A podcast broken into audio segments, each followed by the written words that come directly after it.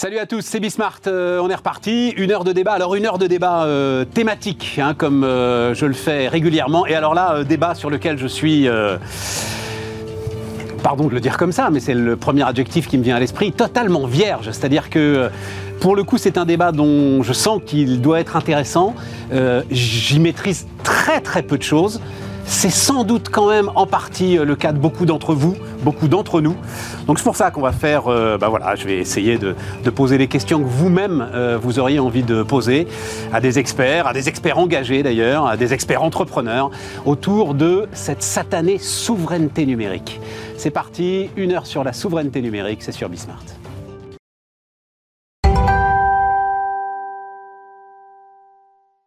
Donc, autour de la table, je disais, euh, engagé, bah, et entrepreneur, Mathieu, Mathieu Collas, salut euh, Mathieu, euh, entrepreneur, fondateur de Star Z Data, André Le Scruc-Pietri, salut André. Bonjour Stéphane. Voilà, la souveraineté numérique est au cœur de toute ta vie, je crois, hein, aujourd'hui, sans doute à l'échelle d'ailleurs européenne. mais c'est important. Ces dernières, oui, oui, oui, bah oui, c'est maintenant, voilà, maintenant, maintenant.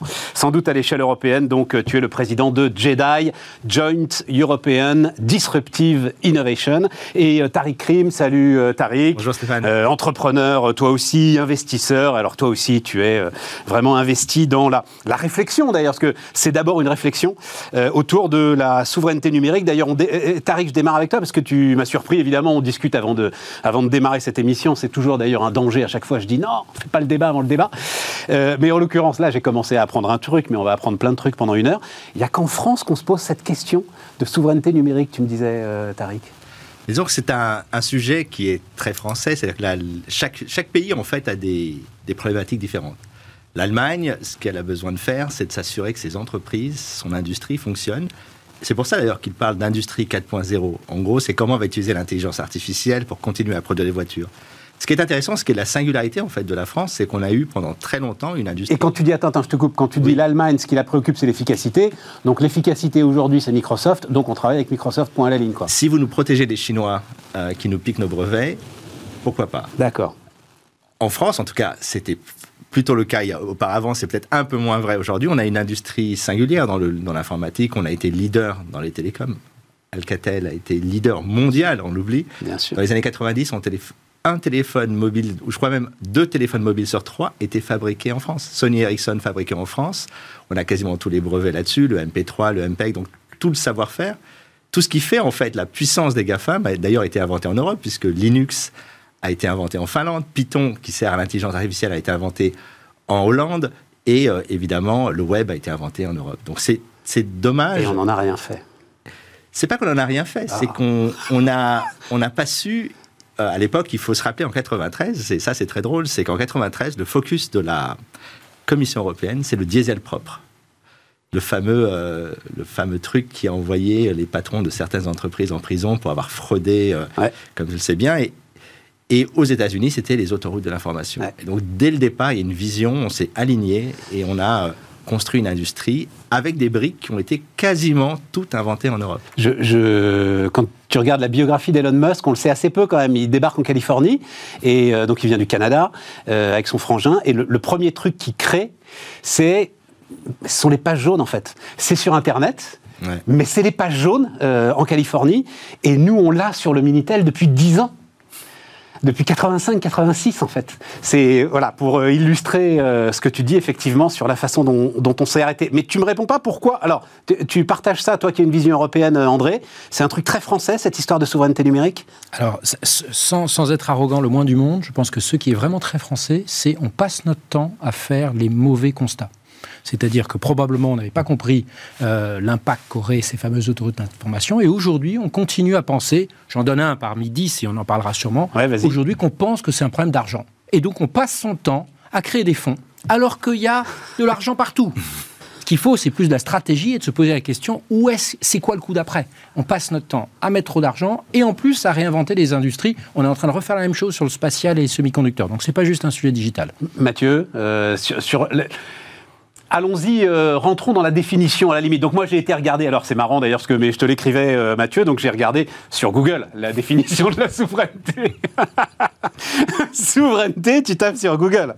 Donc souveraineté, comme dit Google, et donc euh, citant d'ailleurs Larousse, je crois, je crois que j'ai été regarder Larousse. Non, même pas sûr. Non, non, c'est la définition officielle du gouvernement français.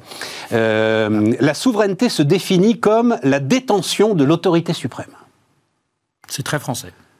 C'est très 5ème République, si, je, si, si on peut dire. Et comment tu voudrais la définir autrement, la souveraineté Je pense que la souveraineté, c'est d'abord la souveraineté des citoyens, c'est-à-dire le, fait d'une communauté euh, qui se met ensemble, qui fait nation. Oui, mais qui détient l'autorité suprême. Oui, la souveraineté non, le mot appartient à la nation. Le, mot suprême pose problème parce qu'il y a un petit côté leader maximo euh, qui aujourd'hui pose problème. C'est que quand je parle d'un problème d'erreur de constat, c'est qu'aujourd'hui on a une espèce de pensée unique du numérique euh, et qui fait que... Alors, dis-moi, c'est quoi la pensée unique du numérique C'est la Startup Nation. C'est le fait qu'il faut créer des licornes. Mais licornes, pourquoi? Ça, Tariq, je, je, reprends tes mots, c'est ce que tu disais. Il va nous en parler, euh, euh, alors, peut-être une petite chose quand même avant qu'on avant que, avant qu'on passe à autre chose, c'est aussi un, un produit d'exportation français.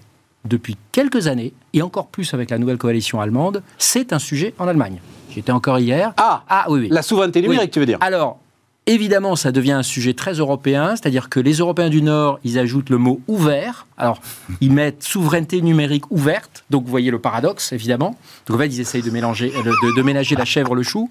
Et donc, en fait, c'est comme avec la taxonomie, on passe beaucoup de temps euh, à débattre sur le thème au lieu finalement probablement de faire. Bon, mais, alors attends, euh, parce que c'est le, risque évidemment que j'avais identifié sur ce débat, c'est que euh, on, part dans tous les sens. Ok, démarre, démarrons avec les licornes, démarrons avec cette histoire, comme tu dis, de, de pensée unique. Où est le problème, où est le sujet? Dans l'idée effectivement de mettre le paquet sur la croissance des entreprises du numérique et du digital, puisque c'est ça le sujet autour des licornes, de la Startup Nation. Le sujet est très vaste, mais il y a deux choses. D'abord, euh, je pense que tout ce qu'on fait dans le monde d'aujourd'hui euh, euh, doit avoir une, certaine finalité sociétale. Peut-être économique, c'est plus restreint, mais sociétal au sens large, euh, euh, impact climatique, euh, partage des richesses, etc. Aujourd'hui, juste faire des licornes pour faire des licornes a peu d'intérêt. En plus, aujourd'hui, il faut bien voir que les licornes, c'est juste des valorisations données par le dernier investisseur. D'accord. Ça, c'est ça, c'est une chose.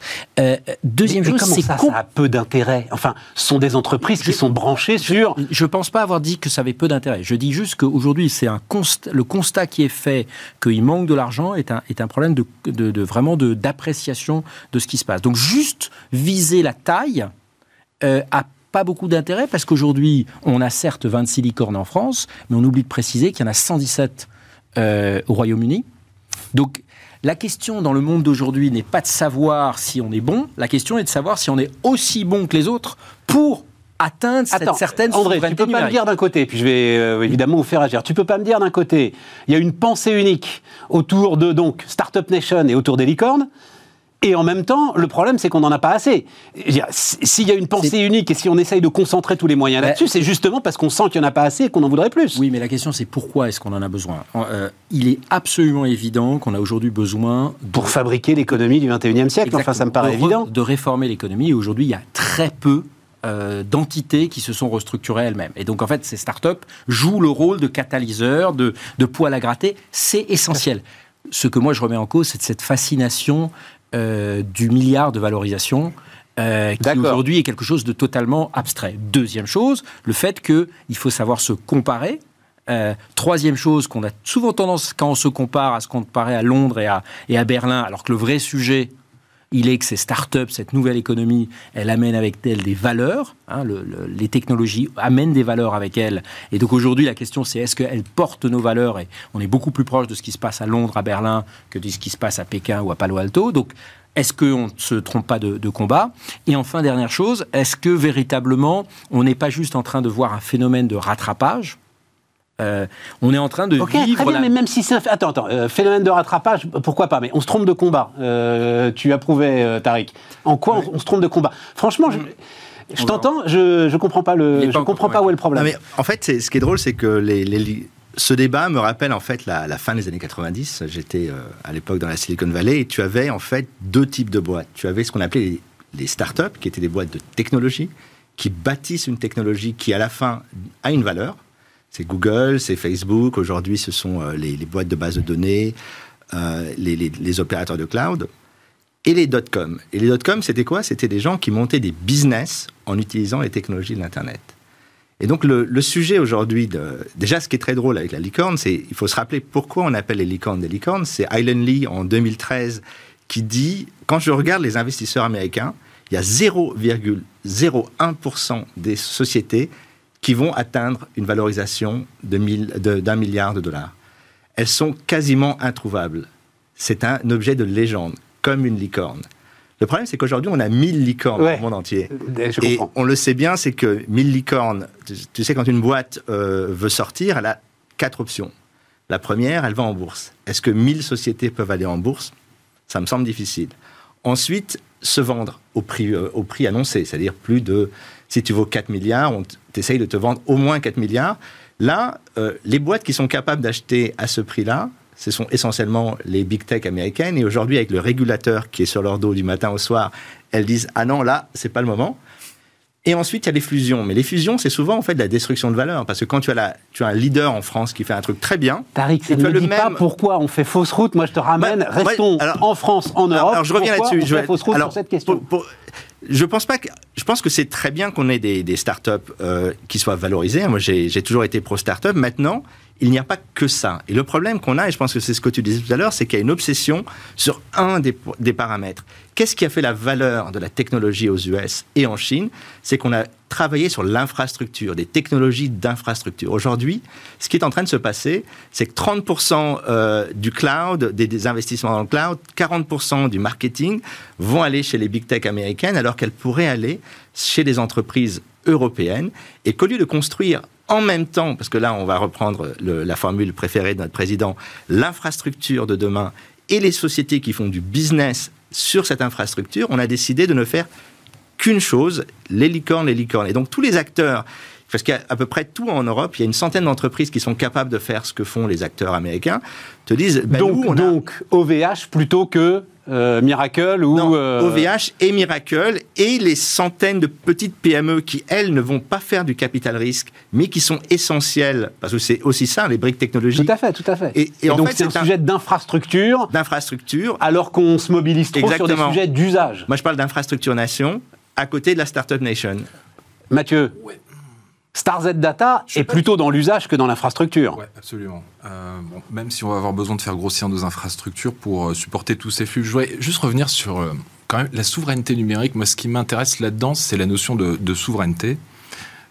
sur, sur deux ans. Attends, Stéphane? on va y aller, on va y aller, mais reste sur le, le sujet qui est celui-là.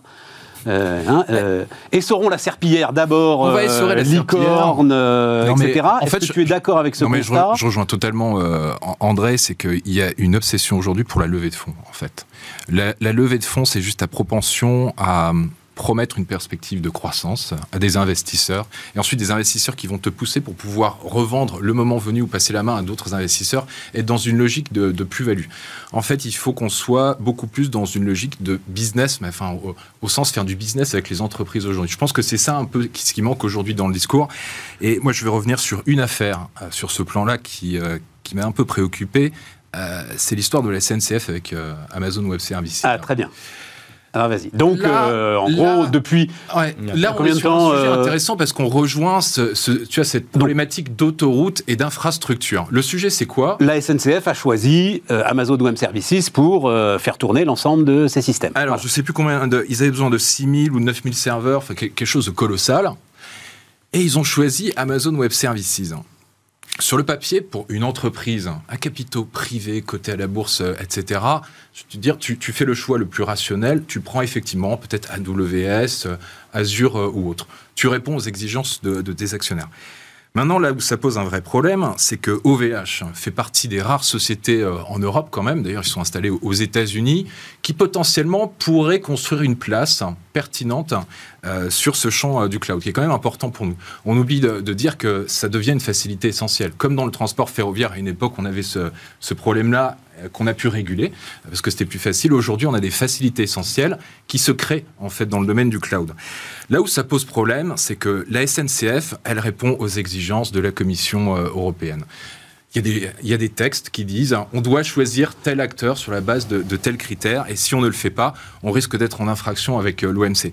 En fait, je pense que c'est sur, sur ces sujets de souveraineté, on parle trop de géopolitique, euh, on en parlait euh, un petit peu ensemble, espionnage, etc. Il y a un sujet économique derrière. Le risque, c'est que derrière, nos entreprises n'aient plus le choix. Et c'est ça le, la définition mais, de la souveraineté, c'est avoir le choix. Euh, Si je peux me permettre. Vas-y, vas-y. Enfin, je veux juste dire, la SNCF fait un choix. Je suis pas sûr du tout que ce soit, enfin, que les appels d'offres soient encadrés par euh, l'Union européenne. Oui, évidemment. Après, euh, il se trouve que moi, je discute euh, euh, avec un certain nombre d'acheteurs du secteur public. Il est tout à fait possible d'organiser cet appel d'offres de telle sorte à ce que euh, tu puisses privilégier des, des, des industriels européens. Je suis pas du tout sûr que la SNCF ait fait son choix euh, en fonction des injonctions de la Commission européenne. Peut-être que tout simplement c'est à ce point critique que la SNCF ne veut pas prendre le moindre risque avec un acteur européen de taille moyenne. c'est exactement Et là-dessus, Mais Stéphane, pas leur donner tort. Ben non, pas du tout. En fait, on ne peut pas du tout leur donner tort. Ils ont envie de construire un service qui fonctionne au meilleur prix et c'est tout à fait légitime. Maintenant, on a un certain nombre d'entreprises, en fait, dont les actionnaires sont l'État. Et euh, moi, je voudrais revenir à une mesure. Attends, Tariq voulait rajouter quelque chose Ouais, sur je- cette histoire de SNCF AWS. vas-y. une mesure, le Buy European Act. Enfin, c'est c'est quand même une mesure qui avait été poussée, je crois, par Sarkozy euh, il y a très longtemps. Par tout le monde. hein. Par tout le monde. Par tout le monde, Emmanuel sauf les Macron, au dernier, au- voilà, exactement. Emmanuel Macron, euh, aux dernières é- élections, ils ont tous essayé et ça a échoué. Et ça, je trouve que c'est vraiment dommage. C'est au cœur de euh, la présidence française de l'Union européenne. en Les. Allemands, et tu connais mon dada, c'est qu'aujourd'hui à Paris, personne ne comprend véritablement ce qui se passe en Allemagne. On a toujours, pardonnez-moi, 4-5 ans de retard. Au contraire, en ce moment, sur les sujets de l'espace, sur les sujets automobiles, il y a un vrai sujet by, euh, by European Act, mais il faut savoir euh, sentir, il faut, savoir, faut comprendre que Berlin, c'est pas Paris, il faut savoir que le ministre fédéral n'a pas du tout le même pouvoir. Le problème, c'est qu'il y a une vraie incompréhension parce qu'on ne fait pas notre boulot. Euh, Et puis parce que BMW, quand ils sont en Allemagne, utilisent des acteurs locaux, alors que nous, on va, Renault ou Peugeot va utiliser Google. C'est pas, aussi- aussi un- pas si clear cut parce que euh, la, la chance qu'ont les Allemands, c'est qu'ils ont gardé. On parle beaucoup des, des chaînes de valeur en ce moment. C'est qu'ils ont gardé ces, ces chaînes de valeur. Euh, nous, on a quand même déstructuré l'industrie pendant 20 ans. euh, C'est un autre sujet de- là. On est en train- Oui, c'est c'est très intéressant, hein, mais, c'est il un autre lié. sujet. C'est-à-dire qu'aujourd'hui, il n'y a pas Oui, enfin, BMW a pas eu plus de semi-conducteurs que Stellantis, tu vois. Enfin, ils ont été dans la même panade Et- que tout le monde. hein. Tout à fait, oui. Enfin, Infineon pas, et NXP sont vraiment à côté de Munich. Mais un exemple sur ce travail qui n'est pas fait. Là, je viens de passer trois, trois jours à la conférence de sécurité de Munich, où le sujet technologique était au cœur des discussions. Il y avait un peu l'Ukraine et il y avait la technologie. Il n'y avait pas un Français. Il y avait la ministre des Armées, il y avait Monsieur Le Dr- Le Drian. C'était infesté d'Américains. Je me suis retrouvé dans un débat. Il y avait une vingtaine de personnes. Non mais au sens. euh, Ah bah voilà. au sens, Voilà, bref. Euh, non mais au sens littéral. Déjeuner Voilà. avec 20 personnes, Brad Smith de Microsoft, euh, les personnes de la, la commission de sécurité pour, pour l'IA, qui est un- qui est au cœur du sujet, plein de think tanks. Où sont les Français? Donc on est très bon dans le discours, on est très bon euh, sur Bismart et sur plein d'autres chaînes, mais quand il s'agit de faire le vrai lobbying, celui qui s'agit de pousser les trucs, et on entend la même chose Bon. à Bruxelles. Revenons sur. Non, mais là, il y a un vrai sujet parce que on, ce que perçoivent nos partenaires de nous, c'est un discours, mais dans les faits, Bien sûr. la SNCF achète à- à W- euh, de l'AWS et ça, c'est c'est vraiment remarqué à l'étranger. C'est-à-dire, il y a le discours et il y a la réalité. Il y a ce que dit M. Breton et il y a la réalité. Tariq. Oui, bon, déjà sur la, la SNCF, on pensait que le problème, ça allait être Amazon. On a découvert en fait que l'application avait des petits euh, soucis. Oui, mais ça, Voilà, alors, donc, là, euh, laissons de côté, mais- effectivement. Mais euh, je comprends hein, beaucoup de, de Mais gens. moi, ça m'intéresse. T'as quel avis sur. euh, parce qu'on en avait parlé ensemble sur le Health Data Hub et j'allais vous amener là-dessus aussi. C'est-à-dire, est-ce que la SNCF fait bien, parce qu'elle doit d'abord faire rouler des trains et services clients, euh, de se confier à AWS, ou est-ce que parce que service public, elle doit euh, faire l'effort d'aller travailler avec des acteurs européens? Alors moi, j'ai toujours dressé la limite au service d'infrastructure essentielle. C'est-à-dire que si une entreprise privée décide d'utiliser Google, elle peut le faire. Après, tout dépend euh, des lois européennes. Maintenant, tu sais que si tu travailles dans le domaine du médical, bah, il faut faire très attention à ce que tu fais. Mais si tu es une entreprise, moi, je pense que l'entrepreneur décide. Maintenant, pour les services publics, il y a- une question beaucoup plus large. C'est que je sais qu'on veut toujours mettre de côté la question géopolitique, mais elle est au cœur du sujet. L'Internet est géopolitique. Il y a le Cato Institute en 2001 a dit on va avoir un splinternet. C'était en 2001, donc il y a maintenant presque 21 ans. la Chine d'un côté, les États-Unis et l'Europe sera entre les deux.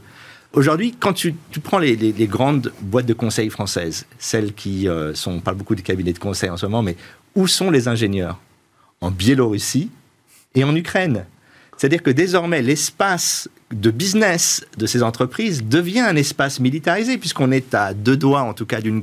Je ne sais pas si on, sera sur une guerre conventionnelle, mais la guerre cyber, je pense que tu, tu as dû le voir à la conférence de Munich, a déjà commencé. Donc on est déjà dans une problématique géopolitique. Quand, et ce que je voulais dire, c'est quand Amazon est choisi euh, pour le, département de la défense, le projet Jedi, 10 milliards, ou le, je crois qu'il y a eu la même chose pour le cloud de la CIA, 10 milliards. Et là, on parle d'un cloud de la NSA qui va être entre 10 et 20 milliards, il n'y a pas un Français sur l'appel d'offres. Pas un. Je parle même pas de la Chine, voilà, c'est. Oui, mais, évidemment qu'il n'y a pas un Français sur l'appel d'offres. Enfin, on peut pas. Enfin, on, peut, peut même pas être sur les appels d'offres de la SNCF, si tu veux. je suis sûr que pas. non, non, mais, donc. Non, mais c'est très important parce que la. la oui, mais je veux que tu ailles au bout. Euh, la ça m'intéresse. Donc la SNCF fait une erreur. Enfin, l'État français euh, en ne. Je, reviens sur le En n'incitant pas la SNCF à aller sur des acteurs européens, fait une erreur stratégique. Voilà. Il y a deux choses. Oui, je pense qu'il y a un travail de court terme, c'est d'aller au plus rapide et il y a un travail de long terme. Et le problème de l'État, c'est pas de faire de la politique court terme. La SNCF, c'est un projet qui va exister dans 20 ans, 30 ans. La SNCF, le, le problème de la SNCF est différent. Veut-on aujourd'hui vivre un peu partout en France? Veut-on avoir une disponibilité? Veut-on avoir un produit qui est résilient? On n'est pas dans le scaling. La, la, population française ne va pas doubler tous les trois ans. Tu as raison. Le problème, c'est la résilience. Et, je voulais juste revenir sur et donc, un point. Et donc, là, on aurait pu faire quelque je chose. Je pense, parce que ce qui est intéressant sur la souveraineté française, je voulais juste le rappeler, c'est qu'on a été totalement souverain à une époque quand on avait Transpac, le Minitel. Alors, c'était fabriqué de A à Z en France. Donc, on a eu l'expérience souveraine. Aujourd'hui, je ne sais pas si on serait capable de faire la même chose. Mais on a su faire, et à un moment donné, on en parlera peut-être après, on n'a plus su faire parce qu'on a pris les ingénieurs, on les a mis de côté, on a mis des gens qui étaient dans le management et qui, dont, tu vois, quelqu'un comme Bruno Le Maire, quand il parle du cloud de confiance, la seule chose qu'il peut faire, c'est choisir le plus beau des PowerPoint. Il n'a pas d'autre choix technique. C'est triste à dire, mais c'est vrai qu'on n'a plus de. je reviens sur le, sur le, sur le, sur le sujet, du, du, constat. C'est-à-dire que c'est dommage, j'aurais, j'aurais pu prendre une illustration que j'ai faite justement à, Munich. C'est cette obsession sur l'argent, mais en fait, ce dont ont besoin aujourd'hui les nouveaux acteurs, les grands comme OVH ou les plus petits, c'est pas d'argent en plus. Non. C'est de contrats. Absolument. C'est ce dont ont besoin. Mais le problème, c'est que les C'est ce que dit Michel Paulin, le directeur général d'OVH. C'est ce que dit tout le monde. Et quand vous regardez aujourd'hui, c'est ça dont on a besoin. Et c'est là et très franchement, excusez-moi, si la SNCF nous montrait qu'elle était efficace, c'est pas les quelques centaines de millions qui vont peut-être gagner à court terme. Je veux dire, comme, comme disait Pompidou, une fois que les frontières y a plus, euh, sont franchies, il n'y a plus de limite. Donc, mettre un peu plus d'argent sur un vrai contrat peut-être prendre un petit peu des plus non, mais c'est pas une question d'argent en l'occurrence là, c'est une question de fiabilité. Mais faire monter les gens fiabilité. Mais oui, mais c'est aussi une question de confiance. Faut, voilà, c'est ça. Alors, et, troisième chose, quand on ne fait que ça, en fait, pourquoi? Parce qu'en fait, la compétence au sein du public aujourd'hui sur cet achat est aujourd'hui très faible. Ce qui fait que quand on arrive au bout d'un appel d'offres, on se dit on va plutôt aller avec les acteurs rassurant. Mm. Et malheureusement, ils sont aujourd'hui à l'extérieur. Mm. Et c'est exactement la même chose. Mais ce qui se passe aussi à l'intérieur de l'Europe. Pourquoi est-ce qu'on continue à s'acharner sur Ariane et on ne donne pas sa chance aux nouveaux acteurs? Ben Parce qu'on se dit, à la fin, c'est un truc tellement sensible. Alors les gens d'Ariane vont être furieux d'entendre que je dis ça. Mais c'est, on ne va pas. On dit Startup Nation et on continue à confier 99% des contrats dans l'espace, c'est les trois grands acteurs. Donc en fait, c'est que du discours. Donc le rôle stratégique de l'État, c'est l'achat stratégique. Et c'est une question de confiance. Et je reviens sur mon histoire de, centralisation du pouvoir. Je pense que ça a à voir avec la centralisation. On ne fait pas confiance. On invite Michel Paulin. Et à la fin, je pense qu'on fait confiance à Microsoft. Écoutez notre secrétaire d'État au numérique. Le, très très vite, mais l'histoire que euh, Thibault Langsade, patron de Jouve, maintenant Lumines, nous raconte sur la façon dont les services américains de dépôt des brevets sont venus le chercher, lui ont fait faire un POC, un Proof of Concept. On dit vous êtes le meilleur. On va vous donner l'intégralité de, euh, nos, travaux, enfin, contrat d'un milliard et demi. Mais vous allez aller le faire aux États-Unis. Vous allez monter une usine aux États-Unis. Euh, euh, avec un tel niveau de sécurité que Thibault lui-même ne pourra pas, citoyen français, ne pourra pas rentrer dans cette usine. Pour une boîte qui est une toute petite boîte, en fait, hein, à l'échelle de, de, Mm. de, euh, du dépôt de l'Office américain des brevets. Voilà, c'est l'exemple même, finalement, de ce que nous, on n'arrive pas à faire avec nos propres acteurs européens. Exactement. Exactement. Mais Bon. ça, c'est aussi une question de compétence à l'intérieur euh, des administrations publiques. Et là, je rejoins euh, ce que dit Ta- Tariq, c'est qu'aujourd'hui, si on ne fait si on ne fait pas monter en compétence les gens en interne, ou bien qu'ils s'appuient réellement sur des acteurs et pas juste l'espèce de cours qu'il y a autour du secrétaire d'État au numérique, mais il y a la même cours autour de Thierry Breton, c'est insupportable. Le problème de cette centralisation, c'est que l'innovation, c'est par définition quelque chose où il doit y avoir une espèce de joyeux, pardonnez-moi l'expression, de joyeux bordel organisé. Oui. Il faut surtout pas essayer de choisir, comme diraient les anglo-saxons, pick the winner. On passe notre temps à choisir les gagnants. Un dernier erreur de constat, le guichet unique. Le guichet unique. En fait, on n'essaye pas de résoudre le problème, on rajoute une couche, et donc, et France 2030 va se planter, et pourtant j'y croyais, à cause de ça. Non, mais à cause de ça, parce que- Non, mais pourquoi est-ce que Mais pourquoi oui, ça va se planter? Parce que c'est écrit noir sur blanc dans le papier qui est sorti la semaine dernière par le SGPI, le secrétaire général, euh, secrétaire général pour l'investissement, que c'est quatre opérateurs de l'État qui vont tout attribuer l'ADEME, l'ANR, euh, la Caisse des dépôts et la BPI. Alors la BPI a, trouve un peu grâce à mes yeux, mais les trois, euh, enfin, en tout cas la- l'ADEME et l'ANR, c'est Je sais même pas ce que c'est l'ANR. l'Agence nationale pour la recherche, mais c'est une pétaudière euh, absolue. Enfin, il faut lever ces Mathieu. tabous. Moi, je, je vais quand même revenir sur un point très Débat intéressant très de intéressant, mais Tariq. qui- Euh, Vas-y. Les ingénieurs. Ouais. il y a une vraie problématique là-dessus. Et euh, je vous invite à regarder le dernier rapport de l'OCDE qui fait euh, une étude annuelle sur euh, la fonction publique. Il compare la fonction publique dans certains pays. Et pour la première fois, euh, ils ont révélé des chiffres sur les besoins en recrutement en fonction des filières. Une filière, c'est quoi? C'est quelqu'un qui va avoir une compétence légale euh, ou autre, une compétence sur, sur les achats.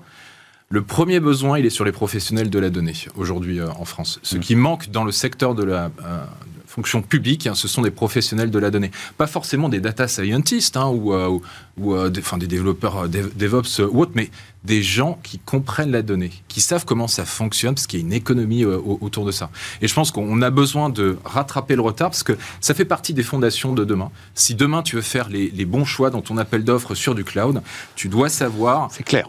En quoi ça, ça va servir Qu'est-ce que, sûr, Comment ouais. ça va permettre de valoriser les données de la SNCF euh, ou autre Et aujourd'hui, je pense que c'est là que le bas blesse. Oui, non, je disais, il y a-.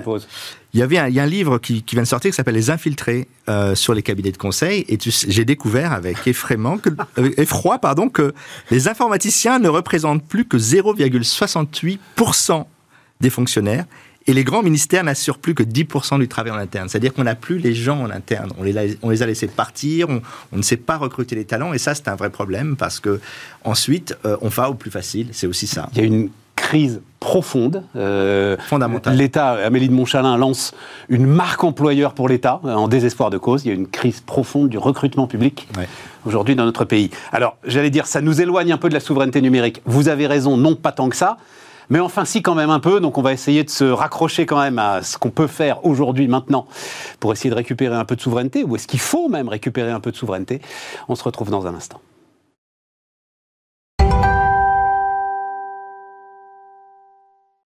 On repart, les amis. Euh, donc, est-ce qu'il y a. J'ai pas beaucoup avancé euh, dans ce qui était ma première question. Euh, André, je te la pose à toi, parce que tu es au cœur de ces ensembles européens, à Bruxelles, etc. Est-ce qu'il y a une volonté européenne de. Alors, quand on dit retrouver de la souveraineté, j'ai juste des petits chiffres euh, très récents, parce que c'est assez impressionnant autour de Google. Euh, donc, c'est 40% de la pub mondiale. De toute la pub, hein. c'est-à-dire que maintenant, en fait, on- il faut sortir du sujet pub digital quand on regarde Google pour s'intéresser à l'intégralité mondiale du marché de la pub. Et donc, c'est 40% de la pub mondiale, 90% de la recherche en ligne et 63% de la navigation.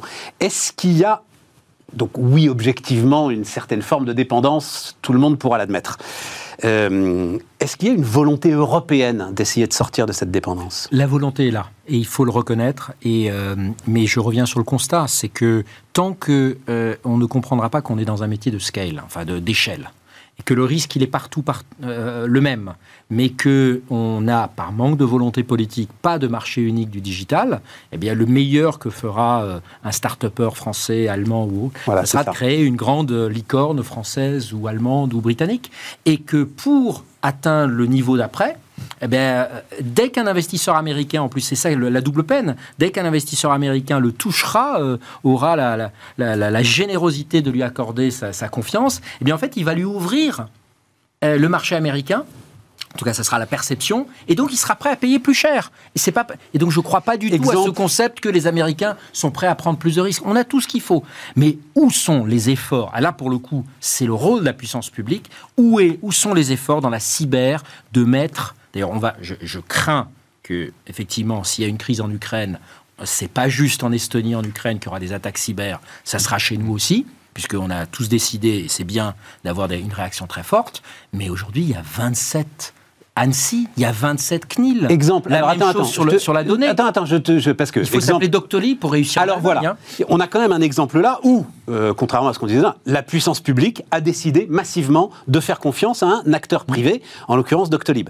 Est-ce que l'idée, euh, moi c'est l'idée qui me trotte dans la tête, Doctolib aux États-Unis, ce serait aujourd'hui l'un des leaders mondiaux du service aux entreprises de santé. Doctolib en France n'est que Doctolib en France, et en train de se développer en Allemagne, en Espagne, mais il rame, ça va être voilà, parce qu'il n'y a pas du tout les mêmes euh, conditions. Et là, on tient une clé importante, là, quand même. Une clé majeure. On a la même chose sur l'énergie. Donc, toutes les startups qui, font, qui sont dans le domaine du, climatique, regardez, aujourd'hui, il n'y a pas deux pays qui ont des, stratégies énergétiques euh, plus différentes que la France et l'Allemagne. Je veux dire, on le Mais en même temps, ça a été, même en même temps, ça a été la, valeur de certaines startups en Europe de s'adapter en fait à cette complexité. ça fait partie du boulot. Mais oui, mais c'est trop lent. Pas toujours. Doctolib, ça, va leur, ça leur prend un temps de dingue, il y a ah, une énergie de dingue. Mais le problème de Doctolib, c'est qu'il y a en Allemagne, en Angleterre et aux États-Unis des sociétés qui font la même chose, au moins aussi bien, et que se pose, et se posera d'ailleurs une des questions, euh, on l'a déjà vu avec le rapprochement entre Gorilla et euh, Frishti, on va devoir fusionner des boîtes. C'est-à-dire c'est tout petit quand même, on c'est pas comparable. Même on a deux licornes, euh, une allemande et une française, qui sont sur les mêmes. n'est pas une licorne. Euh. Elle l'était ou Non, mais ah, non. alors, euh, non, Tariq, non. J'adore Julia Bijaoui. Non, mais je mais crois que c'est quand même 300 ou 400 millions d'euros. Oui, voilà. Mais, enfin, mais ce, que, je veux dire, c'est que Gorilla, c'est la licorne. En 11 mois, ils sont devenus licornes. c'est ça. Et donc, si, tu veux, il va y avoir un problème de M&A énorme. C'est comment on fusionne pour construire des géants européens, parce que quand tu as en fait des acteurs similaires dans les pays, se pose une question en fait de comment fait-on, qui va en bourse? Déjà pour aller en bourse, c'est très compliqué, en plus il y a la queue. Euh, qui est capable d'acheter? Est-ce que on, on s'éloigne pas de notre sujet de souveraineté là euh, avec cette histoire certes très intéressante de Gorillaz et de Fritchi et de En fait, mon point c'est que les, les, fameuses licornes dont on, dont on parle, si on n'est pas capable de les asseoir en Europe avec une possibilité d'être coté en Europe. Donc il faut un Nasdaq européen. Il faut, ça c'est évident. Euh, je pense que ça a été la, la plus grosse erreur qu'on a faite, c'est qu'il faut non pas se travailler sur le démarrage, il faut aider le démarrage, ensuite il faut laisser les investisseurs et les entrepreneurs faire leur boulot. Il faut se focaliser sur la sortie. mais pour, pour, moi, le Nasdaq, si je peux me permettre, tu as raison. juste d'un mot, attends, juste je précise d'un mot, c'est qu'on a quand même un ensemble qui s'appelle Euronext. Oui, oui. Euh, dont, enfin, tu peux même plus lister la masse de bourse aujourd'hui qui contrôle au cœur de l'Europe. Il pourrait tout à fait, et, et d'ailleurs, ça trotte dans l'idée de, lancer. Oui, de lancer. Aujourd'hui, si le marché ne permet pas ces économies d'échelle qui font que vous avez des coûts marginaux euh, hmm. quasiment nuls, euh, Aujourd'hui, c'est pas le cas. Euh, Doctolib, alors je ne les connais pas euh, de manière interne, mais j'imagine qu'ils sont en train de, tout refaire ce qu'ils ont fait euh, en Allemagne. Donc il y a un aspect duplication. Je peux te le confirmer. Ou alors, et, Eric a totalement raison, c'est que pour créer des géants européens, il faut faire des fusions. il y a plein, de consultants intelligents, mais la plupart des fusions aboutissent à, de la, à la destruction de valeur. Exactement. Et ça, c'est un vrai problème, c'est qu'on a, on est parti un peu dans tous les sens. Chaque pays a son élevage de licornes, et, à la fin, ben, tu vas avoir un bain de sang parce que le, le problème d'une licorne c'est que ce n'est que le démarrage vers une étape beaucoup plus complexe et beaucoup plus dure. C'est pas oui, mais à la limite, Tariq. Alors attends, je reviens sur mon sujet en permanence, hein, mais je, je, vais être brutal. Un banc de sang, je m'en fous complètement. Moi, mon sujet, c'est oui ou non, est-ce que c'est une voie pour renforcer notre souveraineté euh, numérique et digitale? Moi, c'est ça mon sujet. À la limite, euh, que des gars qui aient pris des risques, euh, enfin nous-mêmes d'ailleurs, hein, voilà, en soient victimes, tant pis, c'est pas grave, c'est le jeu. au lieu de lancer des grands fonds d'investissement qui font plaisir à des grands acteurs publics parce qu'ils vont pouvoir les gérer et faire du carry d'interest avec, avec, ça, il vaudrait mieux travailler un tout petit peu plus dans le détail et de se dire sur le sujet de la santé, comment est-ce que le gouvernement français, allemand, euh, néerlandais donne la même confiance qu'on a pu donner à Doctolib, alors je veux pas, mais et crée l'opportunité était unique. Mais ça, c'est impossible. Mais ben voilà, ben ça veut dire que soit on a des politiques incompétentes, donc il faut les changer, soit c'est qu'on a à nouveau une erreur de diagnostic. Et je crains qu'on est vraiment dans l'erreur de diagnostic. C'est ça. ce que disait le vrai diagnostic, c'est ce que tu dis là à l'instant, c'est-à-dire c'est pas un problème d'argent, euh, c'est pas un problème de volonté des entrepreneurs ou de risque. que moins d'argent. C'est un hein. problème de volonté européenne d'essayer d'unifier et de créer un marché. Mais pas que ça. Est-ce que tu penses que les Français veulent que leur médecine soit gérée par des Hollandais ou par des Allemands bah, C'est plus justice. Certainement plus que par des Américains. Bien sûr. Mais, il ne s'agit pas de ça. Il ne s'agit pas de services souverains. Il s'agit, enfin, Doctolib ne modifie en rien les équilibres de la sécurité. Sauf que Doctolib a, a, dû, euh, parce que l'État n'était pas capable de le faire. Je rappelle, la vaccination, c'est un, c'est un, c'est quelque chose de régalien. Ça fait partie des choses. C'est comme te défendre en cas de guerre. C'est l'armée et les pandémies. Enfin, la guerre, la pandémie, c'est les deux choses dont l'État doit s'occuper. On a appelé en catastrophe euh, Doctolib.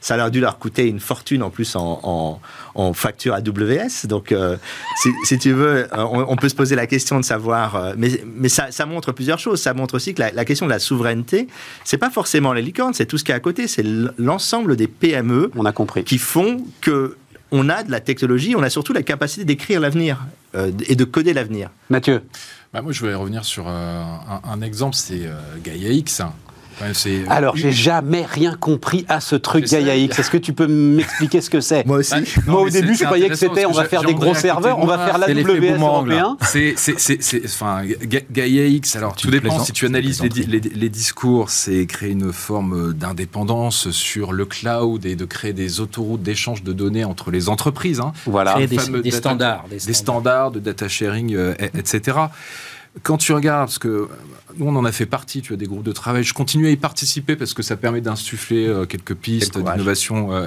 etc. Et comme dirait Michel Paulin, il vaut mieux faire partie de ceux qui participent plutôt que ceux qui désertent euh, le, bateau, c'est ouais, je, je, ne sais pas. Je ne sais ah, pas. Vas-y, vas-y, vas-y. Alors, cas, ce qui est très intéressant, c'est de voir qui participe, etc. Hmm. Non, mais le constat, si tu fais, c'est que Gaia X aujourd'hui est une initiative qui, dans les faits, est pilotée par Atos. Il y a énormément de collaborateurs d'Atos, tu as énormément de consultants. Non, mais très bien, pourquoi pas Moi, ça ne me gêne pas que ce soit Atos, ok. Mais in fine, si tu veux, tu participes à ces groupes de travail, en fait, tu ne sais pas pourquoi tu travailles, tu ne sais pas qu'est-ce qui va en sortir. Tu vas sûrement avoir un peu de fléchage sur des budgets, etc. Mais si tu es une start-up comme Stars Data, tu vas pas aller chercher ces petits tickets pour faire des POC. Moi, ce qui m'intéresse, c'est d'avoir des contrats avec des, grandes entreprises qui participent à GAIX. Et c'est ça tout l'intérêt, à la rigueur, pour moi, de, de, GAIX. Mmh. Maintenant, par rapport à la souveraineté J'ai toujours pas compris ce que c'était GAIX. Euh, André, André. Tu essayer Talk to me like a two years old child. Bien, bien, bien, bien joué. Alors, initialement, c'était une initiative franco-allemande pour créer. Euh, c'était un, objectif. Euh, payer. Alors, les Allemands ont mis 15 millions d'euros. Euh, effectivement, au début. Euh, et euh, c'était l'idée, c'était de créer un cloud souverain européen. Voilà. Mais c'était pas du tout précisé qu'est-ce que ça veut dire. Et effectivement, aujourd'hui, ça s'est transformé en une espèce de club où il y a 250, je crois 230 ou 250 entreprises participantes françaises, allemandes, mais maintenant il y a Huawei, il y a Microsoft, il y a Amazon, mais pour créer des standards communs sur euh, le stockage de données. Le stockage de données, euh, comment est-ce qu'on gère le cloud on the edge, comment est-ce qu'on gère le cloud public, le cloud privé. Plein de petites choses très techniques et où effectivement on a invité tout le monde, et je peux le comprendre quelque part rationnellement en disant, euh, comme 85% euh, de la part de marché du cloud aujourd'hui est non européenne, bah, il faut avoir les grands hyperscalers, hein, les, trois grands américains notamment, euh, autour de la table. Donc il y, a une logique normative. Et Huawei aussi autour de la table. Huawei est autour de la table, mais si, mais eh si. Palantir, oui. Et Palantir aussi. Palantir aussi. Mais alors, remarque très. Alors, je passe peut-être du code Calonne si tu m'autorises. Hier, il y avait ce fameux Alex Karp, avec qui j'ai eu la chance de, discuter à, à Munich. C'est le, le, fondateur un petit peu sulfureux euh, de, euh, de, de Palantir et à qui je disais, mais arrêtez de dire au gouvernement européen à quel point c'est formidable de déverser l'argent. C'était pas du tout Chatham House, donc je me permets de répéter. Il disait, ben, si vous êtes aussi bête que ça pour entendre ça, continuez. Et, on est vraiment ça. Je pense qu'aujourd'hui, les, acteurs de la Silicon Valley euh, voient l'Europe comme une espèce d'immense déversoir d'argent mhm. qu'on déverse, qui revient à 50-60% en publicité et en, et en cloud chez les grands acteurs. Enfin, combien de l'argent de la BPI atterrit chez, chez- dans les GAFA? J'oserais dire c'est au moins 20 ou 30% Alors attends, je reviens sur Gaia X. Euh, L'alliance Thales-Google, elle se met où dans Gaia X? Puisque euh, on a eu une annonce, nous, de cloud souverain, c'est ça, qui marie Thales et Google. Oui. En- comment est-ce que... c'est- Oh, ça c'est autre chose. Ça C'est autre chose. C'est le fameux cloud, le cloud de, De confiance, confiance. Ouais. français, alors que certains appellent aussi le Secnum Cloud. euh, C'est différent. hein. Le Secnum Cloud, c'était quelque chose qui existait avant. En gros, Oh mais bon Dieu les mecs, mais c'est... Mais voilà. Mais enfin, c'est- tu te rends Non, compte l'idée, c'est des enjeux. enfin, est-ce- on est quand même sur des enjeux comment est-ce qu'on crée de un cloud citoyenneté profonde. Absolument. Comment est-ce Je qu'on crée suis incapable, C'est pour ça que même moi, Thales, là. c'est pour ça que Thales est, est impliqué. L'idée, c'est comment est-ce qu'on stocke des données sensibles, que ce soit des données qui sont liées à la, à la- souveraineté nationale, euh, défense ou autre, euh, sur des clouds qui sont localisés euh, physiquement en Europe. Comment est-ce qu'on essaye d'échapper à l'extraterritorialité du, droit américain, le fameux Cloud Act? Et donc il y a ces alliances entre les grands acteurs américains et certains acteurs très établis, euh, type Thales euh, ici en France. Capgemini aussi. hein. Mais pourquoi c'est pas Gaia X qui s'occupe de ça? Parce que c'est pas le même sujet, quoi. Et franchement, Là, euh, c'est vraiment. j'ai du- c'est je veux bien, on est- on fait C'est vraiment du produit. C'est vraiment du produit. C'est. c'est- c'est- bah oui, mais c'est le sujet aujourd'hui. Gaia. X, à nouveau, a pris une direction qui est plus normative. En fait, euh, en fait, le, le- le- l'un des, l'un des problèmes, le problème est simple, c'est que l'État désormais euh, et une partie des gens au gouvernement, mais c'était vrai avec les précédents gouvernements, Oui, oui, c'est- croient en fait au contrat. C'est-à-dire que tu as l'impression que si tu fais un contrat, parce que l'Europe s'est construite sur une, c'est une suite de contrats. Très juste. Et on pense que parce que tu as signé un accord qui te permet de licencier, en fait, c'est une franchise. C'est comme quand McDonald's vient en France, tu as la, la boutique, clé en main. Sauf que tu n'as pas forcément accès au code source. Alors, a priori, dans le cas de Thales, on ne sait pas, on ne sait pas, on ne sait pas trop, mais. Et donc, on se dit, on va éviter. Thales, ils ont quand même, eux, les ingénieurs pour comprendre, là. Ben, d'accord avec moi est un, euh, Thales est, est un des Ouais. acteurs majeurs de la technologie. On est d'accord. Mais encore une fois, le, quand tu n'as pas confiance en toi, c'est-à-dire que quand tu ne... Parce qu'il y a deux façons. Il y a la façon facile, c'est tu achètes quelque chose, tu mets de la peinture et tu dis c'est à moi, ou tu construis cette chose. Construire, ça demande du temps, ça demande des ingénieurs, ça demande. C'est comme ça qu'on a fait le programme nucléaire, je vous rappelle, c'est comme ça qu'on a fait les trains, c'est comme ça qu'on a fait le militaire, c'est qu'à un moment donné, on a mis des ingénieurs et des politiques qui avaient une vision pour construire. Alors souvent, ça se fait pas. euh, Mesmer, et puis euh, c'est sous Mitterrand quasiment qu'on a vu les fruits de, tu vois, de, la, politique nucléaire. Euh, Ariane Espace, on nous a expliqué dans les années euh, 80, vous ne saurez pas faire un lanceur. On l'a fait. Dans les années 70, on nous disait, vous ne pourrez pas avoir de- de- d'aviation. Donc ça demande du temps. Et, pour une raison que j'ai du mal à, personnellement à comprendre, on a toujours choisi d'aller au plus vite. Et, tu sais, c'est quand je parlais des PowerPoint tout à l'heure, je ne rigole pas. C'est qu'aujourd'hui, on est dans, dans un monde où la génération PowerPoint a pris le contrôle de domaines dans lesquels il faut des doueurs, des gens qui font. Et les gens qui font aujourd'hui, on ne les a plus au sein du gouvernement parce que dans les années 90, on a dit on va délocaliser nos industries, c'était le faiblesse de Turuk, et ensuite avec les techniques qu'on appelle le New Public Management, on a délocalisé le savoir-faire, les ingénieurs, les, les grands commis d'État, et on les a mis dans des, dans des cabinets de conseil où immédiatement ils sont allés, et ils ont eu raison, dans les grandes boîtes américaines, puisque quasiment toute l'infrastructure de Google Cloud a été faite par des Français à Silicon Valley. Tu connais cette phrase? Je crois que c'est James Mattis, mais je suis pas tout à fait sûr. En tout cas, c'est un commandant de. L'armée américaine en Afghanistan. PowerPoint est le premier ennemi de l'armée des États-Unis. Ah oui, bien sûr, c'est ce qu'il est. euh, Mais et- donc voilà, on a un problème. de D'ailleurs, je crois que, alors, bâtir, hein. pour, pour, Ouais. pour faire référence à Jeff Bezos, le patron d'Amazon, le PowerPoint, je crois, est, est, euh, est- est- est interdit euh, chez lui Chez parce qu'il ne veut que des notes en une ou deux pages écrites parce que ça permet d'expliciter les idées. Là, pour le coup, il a bien raison. Les gars, si je vous dis, euh, après euh, l'ensemble de ces débats, j'entends parfaitement ce que tu dis, euh, Tariq, et c'est vrai que le, le- le triomphe d'Airbus aujourd'hui est, sans doute un euh, bon exemple de ce que euh, fait le temps long. Enfin, aussi avec des entrepreneurs euh, à un moment quand même assez incroyable pour prendre des risques. Mais ok. Maintenant, est-ce que c'est pas le moment de se dire cette bataille est perdue? Et en fait, Thales Google, c'est presque l'exemple de ce qu'il faut faire pour construire une souveraineté sur les couches supérieures, à celles en fait sur lesquels on est aujourd'hui euh, battu, défait et inexistant. Il y a un mot anglais qui s'appelle, en bon français, qui s'appelle le vendor lock. C'est-à-dire que, euh, en fait, ce, que- ce que aujourd'hui beaucoup de startups réalisent, parce qu'elles, elles ont euh, moins de moyens que des, que des grands groupes, c'est qu'une fois que vous êtes avec Amazon, Google ou Microsoft, c'est quasiment impossible d'en, d'en sortir. Les coûts de migration sont très élevés. On se rend compte aussi que euh, c'est pas du tout des coûts qui décroît. Donc il y a un aspect assez linéaire. Oui, bah oui, Donc on- donc de monopole, Le, cloud va devenir le, le nouveau gaz de Poutine. Si tu veux, le prix On qu'on voit a les augmentations de c'est le prix. C'est le prix euh, euh, de démarrage.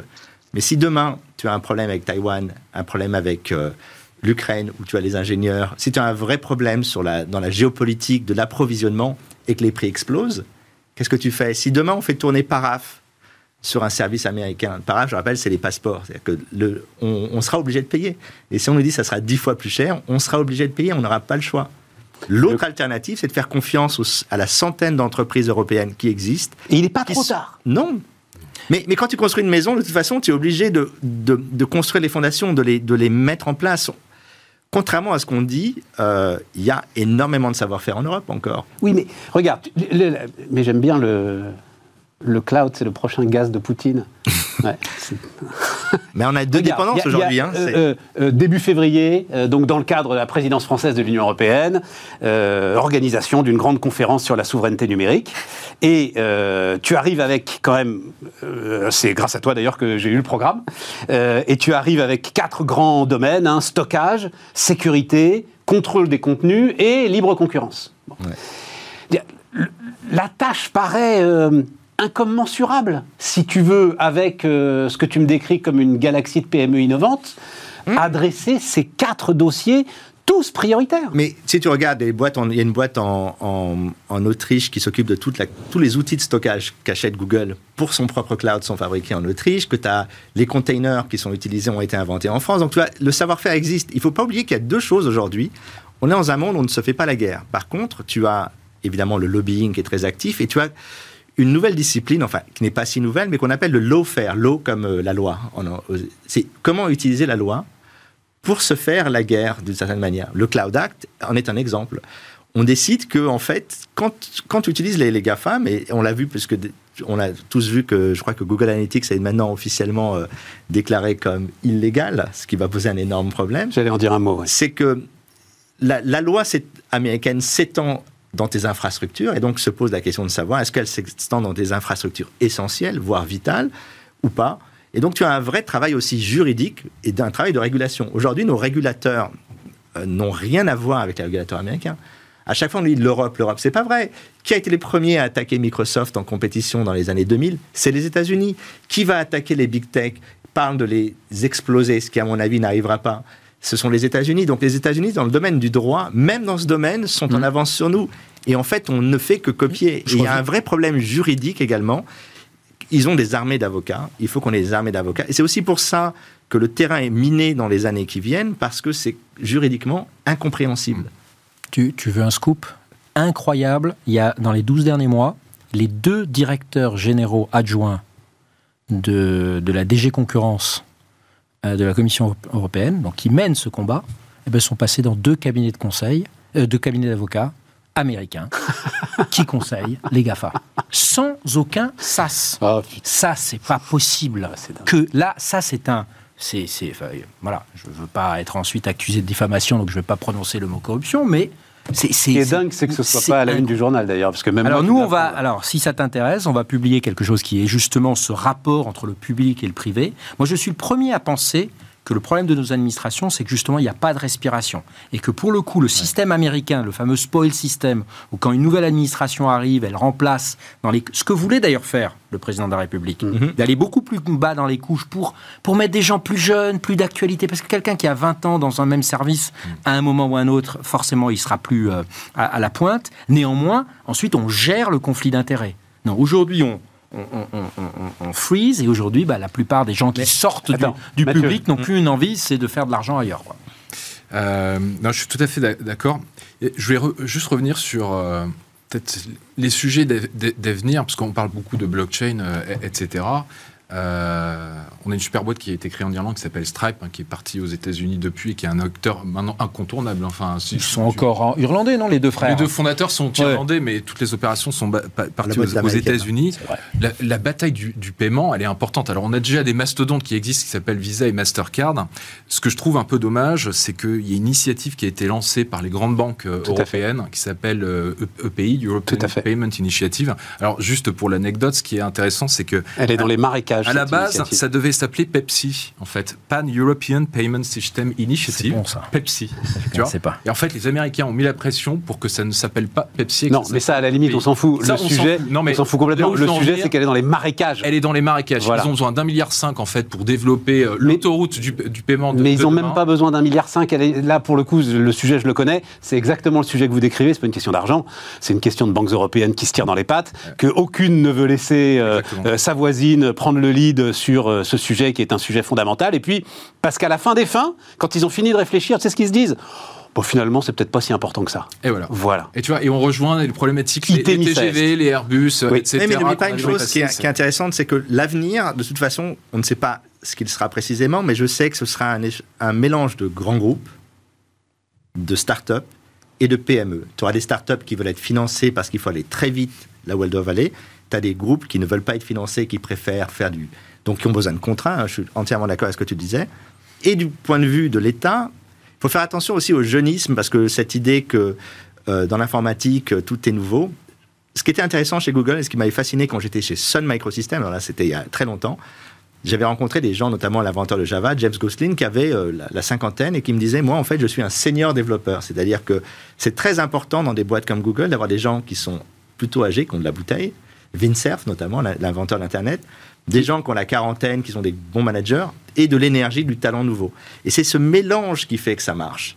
Et le problème qu'on a aujourd'hui dans nos administrations, c'est que d'une certaine manière, on a mis de côté tous les gens qui ont vécu euh, ces grandes transformations de l'État et qui ont le savoir-faire, qui ont en tout cas Mais euh, cette- euh, Et la- les la nouvelle génération- de l'État français, c'est les années 70. hein, vous les avez tous Oui. décrites ici. Hein. Oui, mais on a 1980, connu, on a, on a Oui. la carte à puce, le TGV, euh, le Minitel et le nucléaire. Voilà, on est les rois du monde. Mais ces gars-là, ils sont à la retraite. hein. Et- Voilà, fini. Oui, mais ces gens-là nous ont appris aussi euh, qu'à une époque, il y avait une époque où la, la SNCF, ce qui était sur des mainframes, ça marchait parfaitement.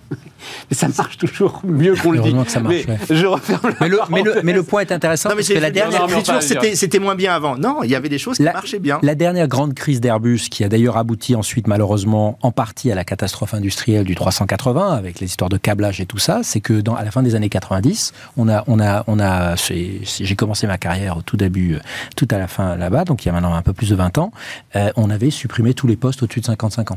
C'est exact. Et donc en fait, on est dans des Il nous métiers reste où il faut minutes, se, se, Je veux revenir sur... euh, mais on n'y était pas si loin, mais ce sujet de souveraineté numérique. Donc, tu as cité effectivement euh, Google Analytics. Euh, je vais aller très très vite parce que ça aussi, c'est des choses en fait fondamentales. J'ai appris grâce à toi, euh, euh, Tariq, l'existence donc de ce citoyen autrichien qui s'appelle Monsieur Schrem, c'est ça. Euh, et qui euh, a porté plainte devant, euh, comment on dit en allemand euh, Max Schrems. Schrems, Schrems, voilà, c'est ça. Euh, donc, qui a porté plainte devant la. Cour européenne. C'est monté jusqu'à la Cour européenne de justice, c'est ça, ça, hein, c'est ça. euh, Voilà, parce qu'il jugeait que ces données n'étaient pas assez protégées à partir du moment où euh, Google pouvait les renvoyer aux États-Unis. Il a eu gain de cause. Deux fois. Deux fois, il y a deux, arrêts. fois, absolument. Il y a donc ce sujet autour de Facebook qui menace de quitter l'Europe parce que là aussi les données ne pourraient pas être rapatriées euh, aux États-Unis. Il y a effectivement notre CNIL française qui dit euh, l'utilisation de Google Analytics, euh, si les données partent aux États-Unis, euh, ça n'est plus légal, je ne veux plus en entendre parler. Est-ce que c'est pas ça la bonne solution en fait? Il faut les deux. Et pour terminer peut-être quand même sur une note optimiste, regardez Parce ce que là, il se passe quelque chose oui, il se passe, l'ensemble de ces il se arrêts. passe là. quelque chose de sur la réglementation, mais on ne va pas y arriver uniquement avec du défensif. Donc oui, il faut arrêter la naïveté, mais euh, euh, aujourd'hui, je serais effectivement un investisseur long terme et l'État, normalement, devrait être le seul qui, qui ait la capacité de penser à 10 ou 20 ans. Je mettrai massivement, enfin, j'essaierai plein de choses dans le Web 3, dans, le, voilà, dans la décentralisation du Web qui est en train de se passer aujourd'hui. Et quand on y pense, c'est exactement ce qu'il nous faut parce que peut-être personne ne le sait parce que ça reste encore très abstrait. C'est peut-être une manière justement d'arrêter ce, cette centralisation, euh, ce tiers de confiance que sont les grandes plateformes. On va pouvoir peut-être se transactionner euh, directement sur toutes sortes de sujets. Et donc, il faut mettre, il faut mettre vraiment le paquet, la vision, le signal politique. Avant même l'argent, il faut donner le signal politique. Le problème, c'est que le Web 3, je suis pas très sûr que euh, ni, euh, ni au secrétaire d'État au numérique, ni au, Oh, si. aux différents... Ah, si, même moi, je sais ce que c'est le Web 3, donc ils savent ce que c'est au secrétariat d'État. au numérique. Oui, Non, mais, mais- mais- mais il ne- je, je ne suis pas sûr qu'il voit ça comme une priorité euh, sur Mais lequel non, mais il y en justement a tellement de des l'État. priorités. Tu C'est ça C'est aussi. ça le problème, c'est qu'on est à la ramasse surtout. Mais ce c'est ça la- le point. Il faut Apple, choisir. en Chine, respecte les règles chinoises. Apple, en Russie, respecte. On leur a dit, vous enlevez tous les sites anti-Navalny, ils l'ont fait. Euh, Facebook a décidé de payer des amendes euh, pour ne pas stocker ses données en, en Russie, comme, Mm. comme tu le sais. Donc, de toute façon, quoi qu'on fasse, les gens respecteront la loi ou ne la respecteront pas. Et de toute façon, il est évident que Facebook ne va pas partir d'un marché qui fait entre 20 et 25 de ses revenus. C'est pour ça que je dis que c'est quand même. Il se passe quelque chose. C'est Oui, peut-être mais- la bonne solution quand même, ce que sont en train de faire de les la autorités de. On est, régulation. on a, c'est la lawfare américaine et la lawfare européenne qui se, qui se parlent. Mais il faut enfin. créer l'alternative. Il faut créer l'alternative. Parce que sans alternative, on continuera à faire du Facebook et Facebook paiera l'amende.